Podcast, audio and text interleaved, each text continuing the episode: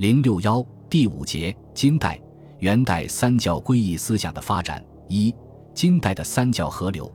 金代末年出现了儒、释、道三教合一的趋势，这是当时文人学者与金朝统治者逐步走向合作的反应，也是各民族文化交流融合的结果，更是儒、释、道三教发展的必然趋势。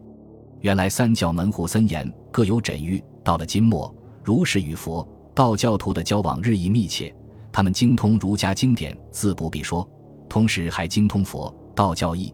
而佛教徒与道教徒也有许多人精通儒家经典，社会上出现了许多儒释道兼通的人，不少人开始自觉地寻求三教合一的途径。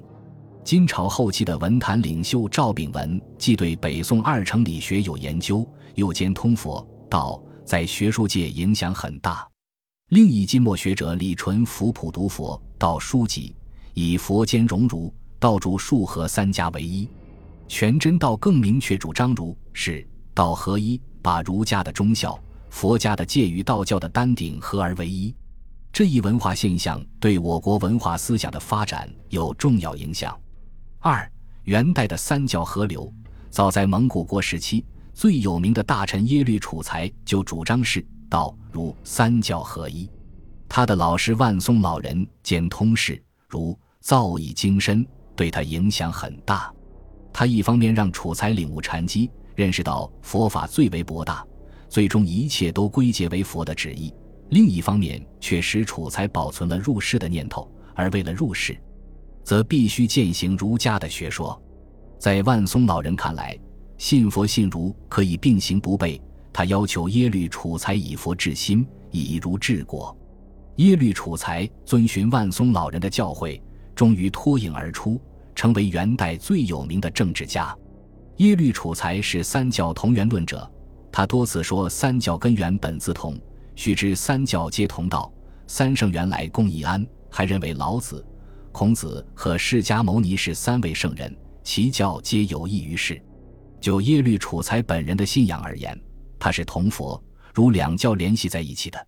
他本信奉儒教，即使在把佛法认作真理之源以后，仍然十分重视儒教的价值与意义。进入元朝以后，儒释道三教合流的思想继续有所发展。元朝各代皇帝都以西藩僧为师，虽帝后非主。皆因受戒而为之膜拜，佛教徒护世子虽气焰熏灼，危害不可胜言。与此同时，又大力推崇儒学。成宗时建宣圣庙于京师，武宗至大元年加孔子号为大成至圣文宣王，先后以颜子、曾子、子思、孟子、周敦颐、程颐、程颢、张载、朱熹、司马光、张氏等从祀。仁宗就认为。若论明心见性，自然是佛教为深；但若要修身治国，自非儒教不可。他说：“朕所愿者，安百姓以图治治，然匪用如是，何以至此？设科取士，庶积得真儒之用，而治道可兴也。”他已认识到，若要治国安邦，是儒皆不可偏废的道理。元代尊崇国师。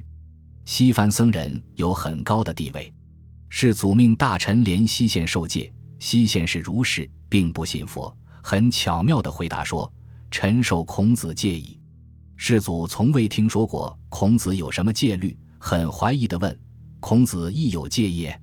西显回答说：“为臣当忠，为子当孝。孔子之戒，如是而已。”把孔子所提倡的忠孝与佛教戒律相提并论。的确是令世祖满意的回答。大臣备述鲁冲在翰林院为皇帝讲解经史，有一次皇帝问他儒释道三教何者为贵，鲁冲回答说：“士如黄金，道如白璧，儒如五谷。”表面看来，鲁冲把佛道比作黄金与白璧，的确珍贵无比。儒教只是五谷，其价值与黄金、白璧相去甚远。皇帝大惑不解地问：“若然？”则如见耶？鲁冲不慌不忙地说：“黄金、白璧无以何妨？五谷于世，岂可一日缺哉？黄金、白璧虽贵，但没有它也不影响生活；五谷虽贱，但没有它就要饿肚子，就实用价值来说，五谷在黄金、白璧之上。还有一次，帝师指京师，朝臣一品之下，皆乘白马交迎，大臣匍匐于地敬酒，帝师傲不为礼。只有背述鲁冲举杯说：“帝师世家之徒，天下僧人师也；于孔子之徒，天下如人师也。请各不为礼。”这种不卑不亢、非常得体的话，使帝师无话可说，只得笑而举杯饮酒。这段故事说明，佛教虽贵，但并不自居于儒教之上，而是各守其分。全真道人李道纯在一篇问答语录中说：“涅盘与脱胎只是一个道理。脱胎者，脱去凡胎也，岂非涅槃乎？如道家炼精化气，炼气化神，炼神还虚。”即报本归虚，与世事归空一理无差别也。说佛道两家没有差别，确实是见解独到。别人又问他脱胎后还有造化吗？道纯回答有造化。在圣人云：身外有身，未为奇特；虚空粉碎，方露全真。所以脱胎之后，正要脚踏实地，直待与虚空同体，方为了当。且如佛云真空。如曰无为，道曰自然，皆报本还原，与大虚同体也。执着之徒，仇克之此一贯之道在。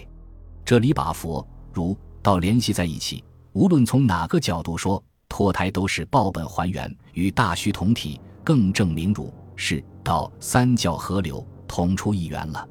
南村辍耕录的作者陶宗仪在书中有三教一元图，把儒分成理。性命三部分，十分成戒定慧三部分，道分成精气神三部分，然后加以比附。这种做法虽然滑稽，但在表述三教合一这个命题上，还是很有见地的。